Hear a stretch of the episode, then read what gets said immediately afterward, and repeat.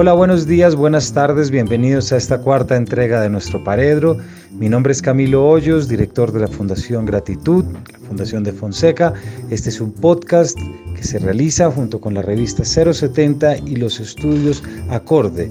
Para la entrega de hoy, sin embargo, decidimos compartirles una mesa que transcurrió el domingo 22 de abril en el espacio de la Filbo, eh, una conversación que el poeta chileno Enrique Winter y yo tuvimos con la autora chilena Nona Fernández, quien fue la reciente ganadora del premio Sor Juana Inés de la Cruz de la Feria Internacional del Libro de Guadalajara, con su obra La Dimensión Desconocida, que según el acta del jurado eh, a medio camino entre el periodismo, la literatura y la memoria personal, Nona Fernández consigue mostrar las emociones de toda una nación con respecto a su pasado negro y acaso vergonzoso. Estuvimos hablando sobre la dimensión desconocida, pero también sobre Space Invaders, un libro que acaba de ser publicado por Laguna Libros y que de hecho el día domingo fue su presentación. Eh, la conversación lleva el nombre Las emociones de una nación ante su difícil historia y esperamos que disfruten esto que sale de el horno de la Filbo para poder ser compartido con todos nuestros oyentes. Esperemos que la disfruten.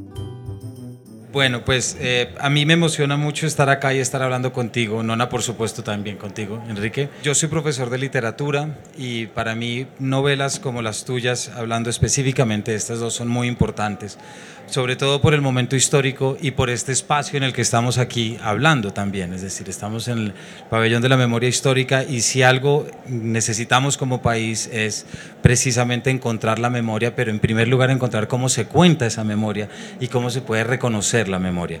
Así que eh, durante esta hora vamos a estar hablando de las dos novelas, vamos a estar turnándonos preguntas con, con Enrique. Esto es una charla, al final sí, ojalá haya tiempo para preguntas porque seguramente muchos de ustedes también... Eh, tendrán. Así que tomando esta bella frase que seguramente puso Giuseppe, eh, las emociones de una nación frente a su difícil historia. Pues quisiera empezar por Space Invaders, si te parece, ya que además es el libro que se está lanzando pues el día de hoy.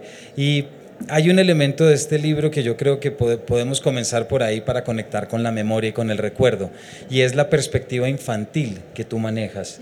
Eh, hay una presencia, como todos saben, de lo onírico y de los sueños que se conectan, pero me gustaría preguntarte como esa figura del niño, porque nosotros tenemos un niño en nuestra literatura, que te comentaba ahora, que si ustedes recuerdan es el niño de 100 años de soledad, que ve la masacre, que ve es el que levantan en brazos, ve cómo se disparan las ráfagas y dice el narrador, muchos años después nadie le creería.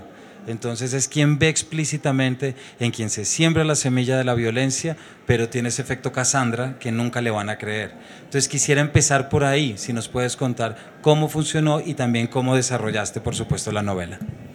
Hola a todos, gracias por estar acá. Estoy muy contenta de estar compartiendo con ustedes y con estos dos tremendos hombres a mi lado. y bueno, nada, iniciamos el, diálogo. Eh, sí, Space Invaders es una novela que está contada desde el punto de vista de un grupo de niños, ¿cierto? Es un curso de un colegio que en el presente, ya siendo grandes, eh, entre sueños y recuerdos intentan reconfigurar la historia de una compañera de colegio, Estrella González Jepsen, que además es un personaje real, esta novela está, si bien es una novela, eh, está inspirada en un, en un, caso, en un hecho real. Eh, de, no voy a decir de la historia de Chile, pero por lo menos de la parcelita de historia que, que, me compete. Y, bueno, sí, yo creo que el punto de vista del niño, eh, como para el ejercicio de contar este relato y en general como para contar historias de esta época, tiene que ver primero que nada con, con que yo soy parte de esa generación, yo soy esos niños, ¿no? Eh, viví la dictadura siendo una niña, eh, yo nací el año 71, eh, un par de años después llegó el golpe militar, el año 73, entonces crecí y me crié y salí al mundo en dictadura, en ese escenario, observando, porque mi generación no es la generación que protagonizó nada. Estábamos ahí, observábamos lo que le ocurría a nuestros padres, observábamos lo que le ocurría a los amigos de nuestros padres, preguntábamos pero nadie nos contestaba, queríamos saber algo pero nos silenciaban, básicamente porque había un, un, escenario y una atmósfera especial y la gente tenía miedo y no querían ponernos en peligro. Y bueno, y vivíamos siempre en esa, en esa situación de no tener respuestas, pero de estar constantemente observándolo todo, ¿no? El testigo, el, testigo. Yo creo que esa es la clave un poco para, para, para, el ejercicio de contar esta historia. Pero sin embargo, esos testigos, a la luz del tiempo, y esa es un poco la perspectiva de la novela, eh, intentan, intentan contar y darse ellos mismos las explicaciones y tratar de reconfigurar e hilvanar ellos mismos una historia que no entendieron en su momento, pero que quizá ahora, que ya son viejos, que ya tienen más de cuarenta y tantos años, pueden llegar a, a hilvanarla y a comprenderla y a contarla y a dejarla, en mi caso, en un libro. ¿no? Em, justamente a partir de lo que te preguntaba Camilo y lo que tú respondes, llama mucho la atención en Space Invaders cómo esa raigambre tan radical de realidad, ¿no? Los niños tienen 11, 12 años a la edad en que la autora tiene 11, 12 años, a la escuela en que la, la, la autora iba, en fin, uno puede leerlo fuertemente en clave realista, ¿no? Y cómo de algún modo esa clave realista, que en algún mercado hará que esto se venda como no ficción, en otro como ficción y quién sabe, ¿no? Eh, permite un montón de elementos constructivos de la novela que tal vez con otros materiales funcionarían distintos. Llama mucho la atención aquí que gran parte está contada con sueños de los niños, y por un lado. Y por otro, eh, las principales imágenes siempre siguen volviendo, no queda apuntada sin hilo, por decir así, ni nada tirado por ahí. Entonces es interesante esa tensión entre algo que pareciera nutrirse de todos los elementos más clásicos del contar historias, de los que contar cuentos, y que a las veces nos da esta sensación absolutamente radical de quiebre con esa tradición por esta base tan realista con la que trabajas, como si la violencia de la realidad fuera tal que solo se puede captar desde un lugar más ficticio. ¿no? Claro, claro. Y yo creo que la clave, por lo menos en este libro, ¿dónde está la literatura en este libro? ¿no? Porque, claro, finalmente, lo, decía, a mí este, este libro está inspirado en un caso real. Eh, normalmente yo trabajo así, con casos, o sea, como que me, da vuelta alguna noticia especial, algo que viví, algo que observé, algo que me llamó la atención, algo que no aclaré, algo que, me quedó dando vuelta, que me desasosegó, y lo investigo mucho, y mi intención, claro, yo no soy periodista, no, me interesa ese trabajo documental de, de reporteo, lo que me interesa y desde donde yo trabajo es la literatura. Y en este caso específico eh, me pasó algo muy curioso. Como les decía, eh, es la reconstitución de escena de una niña que se llamaba Estrella González, que no es un spoiler, voy a, voy, a, anunciarlo un poco. Ella era una compañera de curso de nosotros que terminó siendo la hija eh, de un criminal de dictadura. Eh, su padre era un coronel de carabineros y fue el responsable de uno de los asesinatos más brutales que, nos tocó ver como sociedad ya en los años 80, año 85 puntualmente. Eh, y que sobre todo en el ya yo ya era un adolescente, fue muy feroz de vivirlo y constatar que el papá de tu compañera, que era el caballero que iba a las reuniones de los padres, que iba a las fiestas de los padres, eh, fue, fue el asesino, fue, fue bien fuerte para nosotros, ¿no? Pero en el momento de reconstituir esa historia, ya yo los cuarenta y tantos, mucho, mucho tiempo después, quise trabajar con mis compañeros reales en este afán mío de, investigar y, junté a alguno de mis compañeros y empecé a hacer el ejercicio de tratar de recordarla a ella. Y me topé con la dificultad más grande y que quizá es un tema importante aquí por el lugar que estamos viviendo. Y es que cada uno recuerda lo que quiere. O sea que cuando hablábamos de Estrella González, hablábamos cada uno de una estrella completamente distinta al otro. Y de, de, hecho, en cosas muy puntuales. Si alguien la recordaba con el pelo largo, el otro la recordaba con el pelo muy corto, y el otro decía que era una mujer muy desagradable, y otro decía que no, que era una niña encantadora. Entonces dije, ¿cómo escribo este, esto si cada uno de ellos tiene una versión distinta? Y mi propia versión estaba muy difusa también. Y me pareció que lo más interesante era, era eh, develar esa falta de claridad, que es la falta de claridad de los recuerdos y también la falta de claridad que tienen los sueños. No, no hay nada más personal que un sueño o un recuerdo. Yo creo que están muy emparentados los sueños con los recuerdos, ¿no? que es un poco el material con el que construyo el libro. Y es ahí donde aparece la literatura en el libro y se configura a partir de sueños y recuerdos de este grupo de niños que intentan recordar cómo pueden a esta mujer. Claro, porque además ahí hace, ahora que habla de esta duda, de este claroscuro de qué es la realidad, ¿no? Era muy, sorprendente al leerlo el tipo de narrador por el que optas, ¿no? Porque optas por, al- por los niños contando cosas que ellos realmente no saben, ¿no? O sea, cuando cuenta uno de los niños la historia, está contando lo que le pasa al otro en la casa. Es un narrador que permanentemente toca con la desfachatez de los niños aquello que los narradores no tendrían cómo saber, ¿no?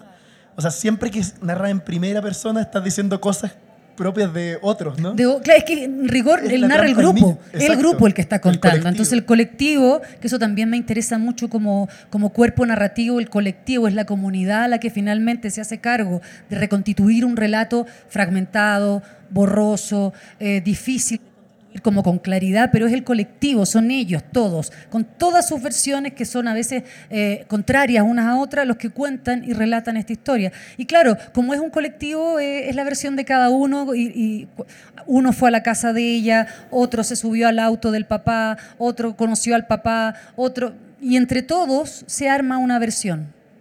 Extraña, fragmentada, pero se arma una versión.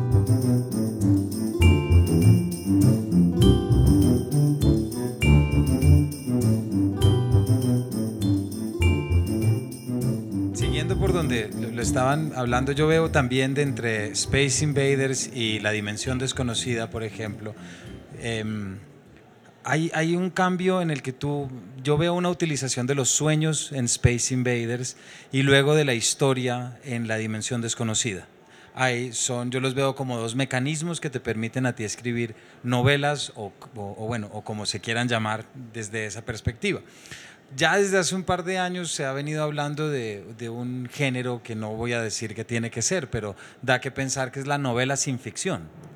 ¿no? Es la idea de cómo tú puedes darle un papel a la literatura, pero no estás inventando nada. Es imposible no inventar nada si estás contando una historia, sobre todo de claroscuros. Es decir, esos episodios de los compañeros en las otras casas nunca los vamos a saber Claro. para poder configurarlo. Esta es una idea muy bonita de cómo la literatura puede abrir esos espacios oscuros y de repente pues replantearse esa labor y, esa, y, un poco como ese papel. Eh, ¿Tú crees que en esa medida la literatura cumple la misma función en Space Invaders que en la dimensión desconocida o hay un giro respecto a lo que tú quieres recordar y tú quieres traer desde la historia mm, como es decir, traerlo de tu, de tu, de tu memoria infantil para poder entenderlo ahorita como un relato. Mira, yo creo que eh, son, son caminos que se van recorriendo, ¿no? Eh, Y yo creo que yo cuando escribí mi primera novela se llamaba, se llama Mapocho, eh, emprendí un camino que fui hilvanando de a poco y solamente fui siguiendo esa hebra y esa hebra me llevó a Space Invaders y después, bueno, escribí otro libro entre medio que se llama Chilean Electric y, y- y termina un poco acá en la dimensión desconocida. O sea, es un proyecto que de alguna manera, como tú bien lo dices, busca reconstituir algo que tiene que ver con la historia de Chile, porque es así, tiene, o sea, hay un interés mío de, de intentar explicarme, de intentar entender, de intentar reconstituir la es- una escena de la historia de Chile, que es la, la escena de mi pasado reciente, que es la dictadura chilena. Y en ese camino, claro, eh, ir utilizando distintas estrategias, ¿no? Eh, yo creo que si bien en este libro está la estrategia del colectivo, que a mí me interesaba mucho, la estrategia del sueño, de poder configurar recuerdos y sueños, ya en la dimensión desconocida es mucho, es mucho más concreto y más real, si bien... eh, porque lo que me pasó con ese libro fue algo que no me había pasado nunca con un libro. Bueno, voy a, voy a hacer un paréntesis. La Dimensión Desconocida es, es un libro, mitad crónica, mitad biografía, mitad ensayo, mitad archivo. Es un libro. Le han puesto novela, pero honestamente es un libro. Hecho de distintos materiales. Y está inspirado en un personaje que se llamaba Andrés Valenzuela Morales, un agente de inteligencia de la, para que ustedes entiendan, de la policía secreta de Pinochet, fue un torturador, un hombre que a los 18 años estaba haciendo el servicio militar cuando llegó el golpe militar, y sus jefes lo pusieron inmediatamente a hacer labores de inteligencia.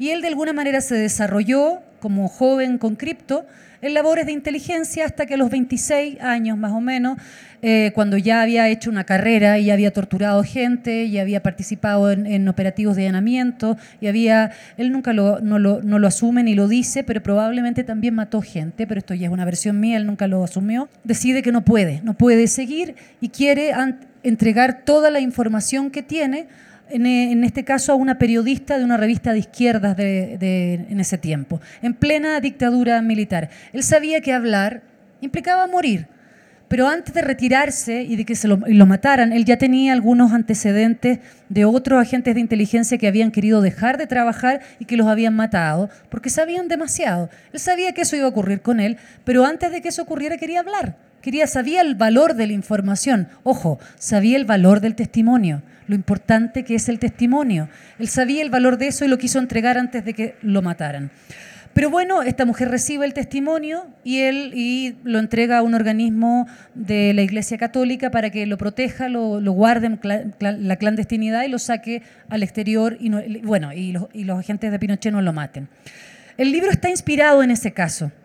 Y cuando partí escribiéndolo, yo no sabía bien lo que quería hacer. Sabía que el personaje me interesaba, me interesaba ese territorio gris del personaje, mitad monstruo, mitad ángel, que no es ni héroe ni cerdo, porque hay que decir que gracias a ese testimonio eh, se han esclarecido casos importantes en, relación a, derechos humanos. Hasta el día de hoy hay causas abiertas de investigación gracias a, este, a ese testimonio.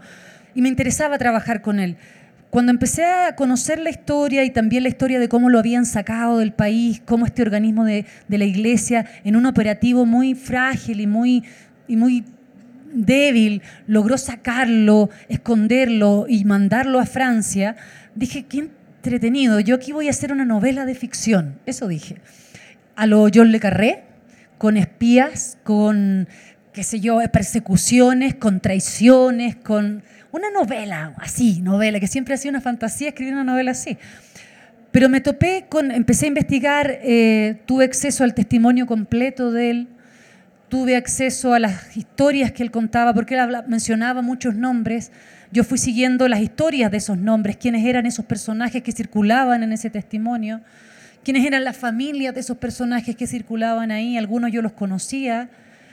Y la verdad es que me topé con un material tan sensible, tan delicado, tan, tan feroz también, que yo no podía, no podía meter mano con la ficción ahí. Yo lo único que tenía que hacer era organizarlo como un DJ y, ver cómo podía organizar y cómo la literatura ahí podía hacer un trabajo, pero de, de, DJ, organizando ese material y dándole una perspectiva delicada. Eso quería yo como una plegaria, como una canción de cuna. Este, este libro está inspirado en la realidad, pero yo juego y están los sueños y hay episodios que son inventados también, eh, pero en general eh, hay, hay, más, hay más ficción aquí.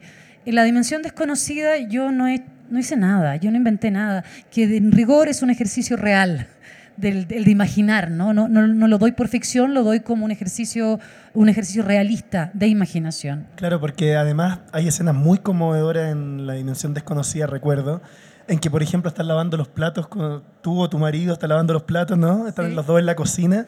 Y a mí me parece fenomenal, bueno, además que conozco al marido, que también es escritor, y, y me parece fenomenal cómo refleja, o sea, conociendo que es verdad, ¿no?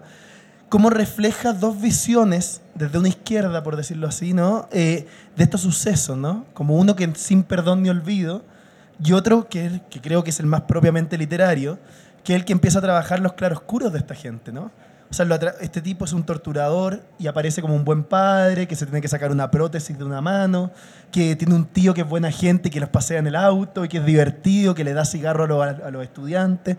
Entonces, cómo la literatura de algún modo viene no redimir, jamás uno diría redención, pero sí hay algo de comprensión con todo el riesgo que, implica, porque todos recordarán ahí la, frase de Primo Levi, ¿no? que cuando uno comienza a comprender, Primo Levi, eh, que resistió a los campos de concentración nazi, y dice, cuando uno empieza a comprender, a, comprender, está un paso de justificar. Exactamente. Entonces ese dilema ético lo lleva Nona a su cocina y podría ser la cocina de cualquier chileno, ¿no? Como, y seguro de cualquier colombiano también, ¿no? Sí. Y que sabes que, mira, quiero referirme a eso que tú dices porque yo creo que es un tema clave en los dos libros, que es esa zona gris que a mí me interesa muchísimo esa zona gris.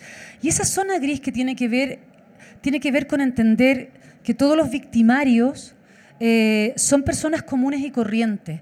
A nosotros se nos ha enseñado la historia en general, la, la historia oficial nos enseña que los malvados, que los villanos son personas muy lejanas. Lo mismo los héroes, ¿no? Están los héroes, están los villanos, están los cerdos, están, están los, los, ángeles. Y es gente distinta a la, a la, gente común que somos los que estamos aquí hoy día sentados conversando. Sin embargo, cuando tú haces la investigación y el registro de esas vidas, tú te das cuenta que la maldad no está tan lejos de lo que tú crees. Y que esa gente malvada, malvada, que en el museo aparece como malvado malvado, es un tipo común y corriente que podría haber sido el papá de tu compañera, que podría haber sido el carnicero, que podría haber sido el caballero de la esquina que te vende el diario, cualquiera, que podría haber sido tu padre, sin duda.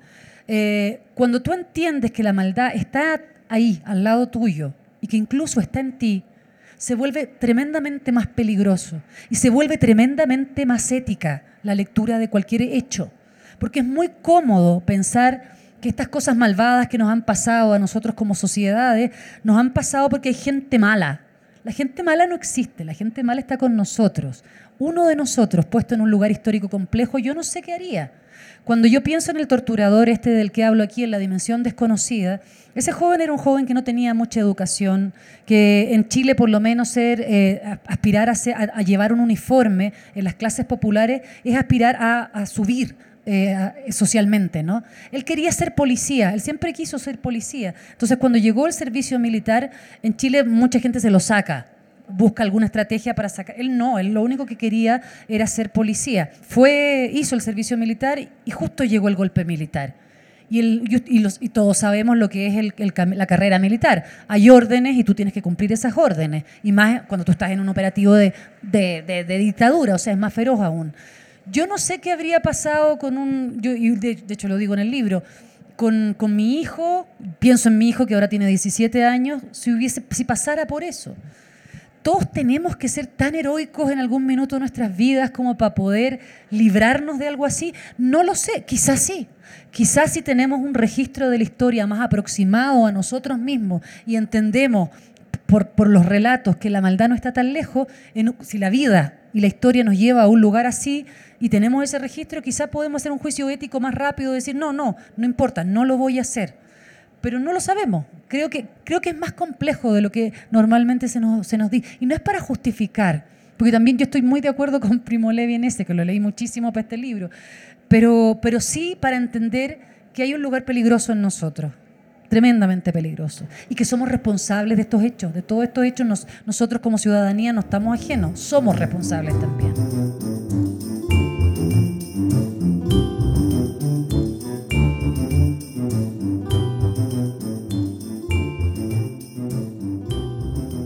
Hay un tema que a mí me interesa ahorita que estás hablando de lo que fue para ti volver sobre lo que te ocurrió cuando niña y ponerle la voz, es decir, volver, verbalizar todo eso que fue entonces. Em, hay una labor también, y este lo veo más en la dimensión desconocida, de organizar un archivo, es decir, eh, tal como tú dices, las cosas están ahí pero las cosas no basta con que las cosas estén ahí, hay que ordenarlas. Pero hay un, un tema que, que sí es de tu novela y es como y si nos quieres contar, pero es la narradora, seas tú, seas un alter ego, sea como lo queramos decir, es ve de repente la portada, una portada de una revista con el rostro de este torturador. Y es pensar, vuelve a mí esta cara, es decir, es una cara que yo ya había visto. Aquí yo estoy seguro que todos, incluso los de mi generación, es lo que es ver una imagen de la toma del Palacio de Justicia. Son imágenes que yo vi a los no me acuerdo exactamente años, soy muy malo en matemáticas, pero muy pequeño. Y se convirtieron a mí en nebulosas. Y me acuerdo unas lenguas de fuego saliendo por un lugar que yo tampoco entendía qué era. Y luego el tiempo pasa y uno va leyendo y vas entendiendo y se vuelve casi que una relación una antropológica con una imagen, no una imagen que te acompaña. Yo siento que cada uno de ustedes acá tendrá una imagen del conflicto colombiano. Para mí la imagen del mono Jojoy es una imagen que haría todo un ejercicio fenomenológico a partir de qué es todo lo que dice. Entonces me gustaría además de preguntarte esto es que también está la idea de que, claro, toda historia, así como lo que uno recuerda, recuerda lo que quiere, toda historia también es un relato, porque toda tiene un sentido. Entonces, ¿cómo viste tú la evolución de ese relato desde tu propia, como Nona Fernández, o con lo que fue esta búsqueda en este archivo, sabiendo que tu intención inicial era ver la novela? Porque tú mismo lo dijiste, esto está muy fuerte, no le meto ficción, ¿no? ¿Por qué no meterle ficción si era así de fuerte? Me pregunto. Mira, mm, yo creo que, claro, eh, retomando un poco lo que estaba diciendo recién, eh, lo que me pasó con, cuando me metí como, como, un, como un detective, digamos, organizando todo, lo, todo el material de investigación, hice muchas entrevistas también, entrevisté a la gente que había estado con él, eh, busqué información, leí información, me fui a archivos judiciales también. y más allá de, lo, de él en sí, lo que a mí me empezó a recoger fue el relato de, cada una de las víctimas, de cómo esas víctimas habían sido, habían sido secuestradas, de cómo habían sido ejecutadas, de quién empecé a investigar, y esto eh, así son los procesos, no sé por qué, empecé a investigar eso y no investigué otras cosas, pero cada vez que leía sobre un desaparecimiento, sobre una ejecución, yo decía, este caballero que están ejecutando aquí es el papá de alguien ese pensamiento para mí fue orgánico, no es algo que lo haya eh, pensado mucho, era orgánico. ¿Quién estaba detrás de este hombre que murió? Entonces iba a reconstituir a esa familia. ¿Y cómo había sido esa familia? Em, ¿Quiénes eran esos hijos? ¿Quiénes eran esas mujeres, esas madres, esas abuelas, esos sobrinos? Y desde ese lugar, también intentando reconstituir eh, esas dinámicas, que son las dinámicas domésticas de cada víctima, llegué, llegué como a informaciones que son tan, tan cercanas porque son tan parecidas a las vidas de, mía, a la vida, mi vida no es ninguna vida espectacular, igual la vida de todos ustedes, me levanto en la mañana, preparo el desayuno, llevo al cabro chico al colegio, no sé, pago cuentas, hago colas en el banco. Esta gente también hacía eso, se levantaba en la mañana, levantaba a sus hijos, los llevaba al colegio en una micro y en medio de esa travesía había un operativo y los secuestraba y desaparecían. Cuando empecé a entender la historia, la gran historia en esa dimensión tan doméstica y tan humana, no, eh, claro, fui incapaz de meter ficción. Es un poco lo que y no hubo un proceso muy, muy, muy intelectual al respecto. Fue, no, no puedo meterme aquí yo, no puedo, no puedo armar una, un romance y una, y, una, y no sé, una, ¿cómo se llama? Una historia de, de, de, traiciones y de grandes aventuras. Esto con lo que tengo basta y sobra y es demasiado, es demasiado. Y lo que traté, lo, lo único donde yo traté de estar ahí y de meterme fue en embalsamar todo eso y hacerlo dulce, hacerlo atractivo, dulce, amable. Mm, que, todo el dolor que, circulaba por cada una de, de esos relatos, porque voy relatando cada uno de, esas desapariciones, por decirlo así, como si fuese un cuento, ¿no? Me parece muy curioso cómo la, primera vez que usa la palabra dimensión es para decir la dimensión doméstica. ¿no? Como pensar que además es la misma literación de, de, desconocida. Y creo que me da un pie para algo crucial en el manejo de la cultura pop en esto, ¿no? Es como la dimensión, la dimensión doméstica es realmente la desconocida. Porque conocemos perfectamente lo que sale en la televisión y eso, pero lo doméstico lo desconocido. Y también pienso con Space Invaders, que para veo mucha juventud en la sala y habrá que explicarles que existió una cosa llamada Atari y que en el Atari se jugaba un juego llamado Space Invaders, que era una maquinita que disparaba a unos marcianitos que caían del espacio exterior. Entonces, quería consultarte un poco por estas metáforas centrales, ¿no? En Chile en Electric no es un juego de video ni una película, pero también está un poco esa metáfora de esa amenaza externa, los bárbaros, no sé, en el poema Cavafis, ¿no? Como alguien va a venir de afuera y va, va a ser el problema, ¿no? El comunismo internacional, el oro de Moscú, etc. Entonces, la pregunta es cómo este tipo de elementos y cómo la cultura pop de algún modo proponía este bálsamo que estás queriendo proponer tú. Tú quieres contar esta historia, poner el dulzor, que sea una canción de cuna, pero eso era lo que también quería hacer el Pato Donald, lo que hacen estas películas, etc. Como, me parece muy interesante si nos pudieras contar un poco el manejo de esos elementos, cómo uno puede torcer el signo de esos lugares comunes que tapaban toda la, la barbarie, ¿no? Mira, yo creo que, mira, la respuesta es larga. Era toda mi intención para... sí, a ver, yo debería, a ver, debo decir, voy a partir, voy a partir diciendo que eh, cuando asumí o cuando entendí, más bien, qué es lo que estaba haciendo literariamente, más al comienzo, ¿no? Eh, hablaba yo ya de una novela que se llama Mapocho y, y luego vino otra y uno empieza a entender lo que está haciendo a medida que lo está haciendo. A uno no es muy claro como autor y uno no dice, ah, mi proyecto literario va a ser este. No, no tiene idea. De pronto te encuentras con que estás cabalgando en medio de un proyecto literario y empiezas a entenderlo más. Cuando lo entiendes más, debo decir, se disfruta más. En algún minuto yo entendí que lo que estaba haciendo era efectivamente eh, articular historias que habían quedado un poco desplegadas de la historia oficial, de las versiones oficiales, y que las quería poner y enfocar también en la literatura, que es mi trinchera, digamos. Y tenía también varias cosas, porque si me dediqué a contar estas historias es porque también me pasó que una vez que ya fui adulta, quería tener las respuestas que cuando niña no tuve. Yo les hablaba que cuando éramos chicos queríamos saber por qué íbamos a esa velatón, por qué se cortaba la luz, cuál era el muerto el que estábamos velando en tal funeral, porque íbamos a todas las cosas, pero no entendíamos bien nada. Y cuando preguntábamos no había muchas respuestas. Cuando llegó la democracia también intentamos preguntar y no todas las respuestas llegaron, por diversas razones. Eh, siendo amable, debo decir que tenía que ver también con que la generación de nuestros padres estaba bien dañada, estaba bien en shock. No quería hablar, no podía hablar. Eh, y los que podían hablar preferían no hablar, por miedo, por dolor, por lo que fuera. Y entonces solamente nos quedaba la verdad oficial, lo que empezó a salir como una verdad oficial.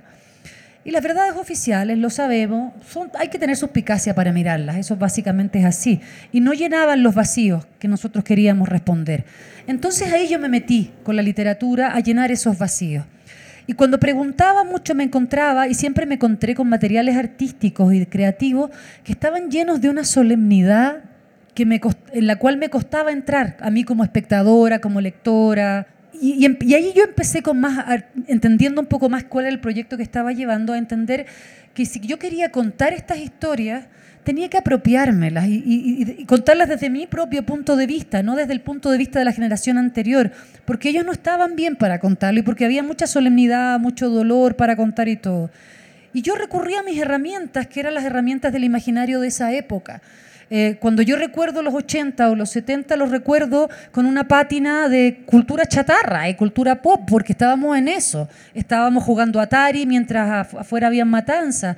Estábamos viendo Sábado Gigantes, que es un programa que se daba mucho. En, no, ya, ya no se da. Bueno, lo veíamos los sábados completos, desde las 9 hasta las 12 de la noche, seguramente. Estábamos muy hipnotizados por la televisión. La televisión fue casi quien crió a mi generación. Entonces, la Twilight Zone, yo la veía en la en la pantalla de la tele en blanco y negro en mi casa, me acuerdo mucho. Entonces, si quiero pensar en esa época, aparecen estos referentes inmediatamente, inmediatamente. Y lo que hago cuando los pongo en escena es de alguna manera porque quiero apropiarme de ese tiempo. La única manera de contar esa historia es desde mi propio punto de vista y mi punto de vista conlleva eso, conlleva eso y, creo que me han funcionado bien, me ha gustado como, como van cayendo. Eh, no los pienso mucho, ¿ah? como que van cayendo, van cayendo súper orgánicamente porque intento torcerles el sentido obvio que tienen y entregarles un sentido que tiene que ver con un, con un relato histórico. Creo que son como dos mezclas muy raras. Un relato histórico crudo con esta cultura pop muy chatarrienta, pero que por lo menos en la juguera de mi cabeza, son el resumen de esa época. Porque cada vez, ya les dije, cada vez que pensaba en un desaparecimiento, en una ejecución, pensaba en quién eran los hijos de esas personas, porque son mis pares, porque son las personas de mi generación y porque algunos los conozco también, hay que decirlo. Y eso eh, fue lo que terminó siendo este libro. Un, poco lo dije aquí, como una, una, gran, yo no soy religiosa, pero siento que es como una gran plegaria, algo que pueda de alguna manera eh, reconfortar. Hay una anécdota que tengo que, que, no la había contado, ayer se la conté a un compañero periodista que, que me preguntó, este libro yo trabajé por primera vez con lo, todo es real, los nombres, los lugares, las personas, las horas, los barrios, las direcciones, todo, todo es real. Y dudé mucho si a las víctimas ocupar los nombres de las víctimas, no de los victimarios, eso no tuve ningún problema, pero de las víctimas ah, tuve mucho pudor, tuve mucho conflicto interno si ponerlos tal cual o no, y finalmente decidí que sí, porque este libro es un libro pactado con la realidad. Ahí yo dije aquí, yo dejo mis herramientas de la ficción al lado, todo es realidad. Pero sí siempre tuve pudor. Y hay alguien que aparece, aquí aparece un, nombre especial, que es el Checho Weibel, que es un, militante comunista que fue desaparecido, un poco lo que les conté recién, en, la, en una micro mientras iba a dejar a sus hijos al colegio, lo raptaron, lo secuestraron. Esos niños que iban con él en la micro, eh, uno de ellos presentó este libro. Fue una idea loca de mi editor yo al Mauricio lo conozco, además es un periodista importante en Chile que se dedica, hace periodismo de actualidad, de investigación, y le, propuso, le propusimos. Y yo tenía un pudor, ay, que me daba, ver, estaba completamente eh, tomada mientras él leía el libro en su casa y se demoró como dos semanas y yo, era día que pasaba, era un día más. Aceptó leerlo y luego hizo una presentación muy bonita y luego en un café que nos juntamos me dijo algo que me dejó tranquila. Eh, y me dijo, yo nunca le he hablado a mis hijos sobre cómo desapareció su abuelo, porque no sé cómo hacerlo. Pero ahora les pasé tu libro.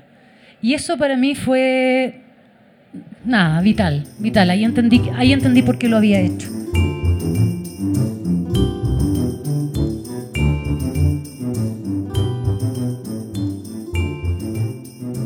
Aquí en este pabellón estamos llenos de cifras, y, pero también tenemos rostros y si se dieron cuenta hay muchas narrativas, hay muchos textos eh, narrados desde una primera persona. Y hay una frase también de la, de la dimensión desconocida que dice Papudo, que dice el, torturador, eh, usted lo ha contado mejor que yo, su imaginación es más clara que mi memoria que esa es una frase que a mí me encantó, o sea, resaltada en todos los colores, porque ahí es donde uno dice, este es el papel que cumple la literatura, este es el papel que cumple la narrativa. Yo no hago nada con una cifra de 2.000 muertos, yo tengo que saber cuál es la cara de esos muertos. Y hay algo que este país yo siento y es que no hemos llegado a la parte de la narrativa. Nos falta dar la palabra a las... Nuestras novelas del conflicto se están escribiendo desde los núcleos urbanos, no se están escribiendo en territorios. Si me equivoco, por favor que alguien me corrija, pero nos falta que las personas que estén allá, tú por lo menos conoces a las personas sobre las que están escribiendo. Muchas veces, no que desde acá haya un desconocimiento, pero sí hay una cuestión experiencial que yo considero fundamental también para cumplir con tu labor y con este proyecto que estás desarrollando, que es darle ese papel tan importante a la imaginación como se le da al archivo y al rigor archivístico prácticamente. Claro, es que, es que la, creación en general lo que hace, y eso es lo entretenido y es la pega que a uno le gusta, el trabajo que a uno le gusta hacer, es que le da sentido, ¿no? Al, en, este caso estamos hablando de, lo que ocurrió ahora, pero en general la creación, la literatura, eh, le da sentido a la realidad el, gran, el, gran regalo que nos hace eh, el arte en general, no, extrayéndome un poco ya de, del monopolio de la literatura, sino que el, arte en general es darle sentido, es ser, un, es ser un espejo en el cual nos podamos ver con cierta distancia, pero nos podamos reconocer, generar esa, esa generar en nosotros la, idea de que somos testigos de nosotros mismos también, de que nos podemos ver ahí, reconocer ahí y entender bajo el punto de vista de cada, de cada autor el sentido que ese autor le está dando. Y yo creo que eso es lo fundamental para el trabajo de creación, sobre todo cuando uno trabaja con materiales reales, ¿no? que es un poco el desafío que tú, estás, eh, que tú estás aquí eh, enfocando, que es un poco lo que se viene de ahora en adelante para la literatura colombiana, sin duda. Bueno, podemos de pronto abrir a preguntas y si sale otro tema volvemos nosotros, ¿no? ¿Alguien tiene alguna pregunta, comentario? Nona, quería preguntarle porque para mí su libro es un museo. Es más, está, los capítulos están escritos como salas de una exposición. Quería preguntarle si usted cree que un museo puede ser una novela. Eh, si alguien la, relata bien, sí, pues por supuesto que sí. Yo creo que el guion de un museo pues, debiera ser como una novela, el punto de vista de una novela, sin duda. Eh, yo, es verdad lo que tú dices, yo organicé el libro por zona. El Museo de la Memoria de Chile es un museo que está organizado por zonas. Hay distintas zonas, la zona de la reconciliación, la zona de distintas zonas. Y la novela está, y además la novela se llama Twilight Zone, o sea, la, dimensión desconocida. Hay un juego con eso también. Pero creo que, que sí, que hay, que hay mucho. Yo creo que el, el, guion de un museo ojalá pudiese ser perfilado con, esa, con ese hilván de, sentido, ¿no? no solamente de expositivo, sino de darle un sentido a esa, a eso, a esas cifras, a esos, a esos nombres, a esos rostros, poder hilvanar un sentido a eso. ¿Hasta dónde la literatura y el periodismo chileno incidieron en, en la influencia en la justicia para que determinar eh, los fallos contra esos criminales? En nada. en absolutamente nada. No, yo creo que de verdad en, en, Chile ahora eh, todavía existen causas abiertas eh, en relación a causas de justicia en, términos de derechos humanos, abiertas que no se van a, que yo creo que no se van a cerrar nunca. Hay pactos de silencio entre los militares que ya, hay muchos militares que murieron, que ya no vamos a saber nada de eso. Y hay víctimas, hay madres, hay familias que yo creo que ya van, hay, casos que ya, se, que ya no hay cómo resolverlos. Eh, o sea, ya no hay, los responsables de esos hechos, algunos ya murieron y, hay muchos que no han querido hablar. Por eso a mí me, me, me sigue pareciendo pertinente el, el, testimonio y enfocar el testimonio de este hombre, porque este hombre es un hombre que el año 85, en plena dictadura, quiso hablar y entregó la información. Ahora las personas que quieren hablar pueden hacerlo. Digo, hay, sistemas especiales para resguardarlo. Sin embargo, igual muchos no lo han hecho y no lo van a hacer. Ya no lo van a hacer. Y eso es tremendamente feroz. Es, tremendamente feroz que hayan casos de justicia que queden abiertos y sobre todo, que es un poco lo que hablabas tú, el tema de, la, de, las el dolor de las personas. Yo, yo como, como he ido trabajando estos temas, me he ido acercando mucho a, a ciertas familias y a la cercanía de las familias de las víctimas, que son gente que en general viven la vida lo mejor posible y tienen, y tienen un, tienen, ¿cómo decirlo?, como una poética de vida muy alegre. Ellos quieren estar bien y eso es hermoso, pero basta que tú menciones algo pequeñito y esa familia se, se, se desmorona se desmorona y ahí tú ves efectivamente cuál es el, el horror real que todavía sigue vivo en ellos. Y hay una un porcentaje importante de la sociedad que está en eso. Yo, si tú me dices que el periodismo y la literatura hemos hecho causa para que esto se aclare, yo creo que no, yo creo que no. no, no me, me, encantaría pensar que es así, pero creo honestamente que no, que no hemos ejercido ninguna presión para nada. No narrabas, por ejemplo, que una de, las presentaciones que hiciste del libro eh, contó con la participación de un periodista chileno, amigo, también narras en los libros experiencias de personas que en cierta medida ya conoces o con la que guardas cierta familiaridad. Eso me llevó a pensar un poco en Todorov con su texto de abusos de la memoria. Y la pregunta es la siguiente notas o alcanzas a percibir en esas personas, sobre todo que conoces con cierta familiaridad, cómo sus memorias implican a la vez pues, un olvido, eh, una selección, y cómo, por ejemplo, eh, en tus textos logras plasmar de alguna manera también los silencios de esas personas que son víctimas? Eh, mira, lo de los silencios no lo sé. Eso tendrías que leer el libro ver tú si, si yo logro plasmar eso. Pero creo que algo importante es que todos los relatos que he tratado de, enfocar o de, o de poner en, en, en, los libros son relatos que no, no, no, los vas a encontrar en ninguna parte. No, no, son parte de una verdad oficial, no son parte de un, de un de nada. Son, son relatos que están desparramados, eh, son parte de una memoria que no existe en la medida, como parte de la memoria colectiva, en la medida en que no los enfocamos y no los dejamos por sentado en un libro o en algún otro documento. ¿no? Yo me encontré con historias de las que nunca había escuchado hablar. La que, estoy, la que mencioné sobre Mauricio Bible, yo diría que esa historia es un poco, quizá, yo estoy tan familiarizada con las historias que las conozco todas y parezco un poco como detective, pero en general la gente no las maneja, pero para nada. Y son esas voces, son esas memorias, son esos relatos los que yo creo que hay que darles un lugar siempre, tener, tenerlos presentes, porque creo que con, de alguna manera eh, contándolos o dándoles un espacio, uno aplaca un poco el dolor de esa gente. Eh, y, creo que merecen un espacio porque son parte de la memoria colectiva, no, no, no solamente por ellos, sino que también por nosotros. ¿no? Con esa frase creo que podemos cerrar eh, es una frase también, Nona, que la tomamos como una invitación a que vayan a ver esta exposición, porque este es uno de esos espacios que no es novela, aunque es museo y juega con los dos, como preguntaban, pero por favor vayan a visitar. Y Enrique, muchas gracias. Y también a Nona, muchísimas Muchas gracias a ustedes. 070 Podcast es realizado en colaboración con anfitriones como Camilo Hoyos y Gloria Susana Esquivel. Es producido en los estudios de Acorde FD. Cuenta con la colaboración de María Elvira Espinosa, directora de arte de 070. La música es de Gabriela Navas y la dirección y edición general es de Sebastián Payán.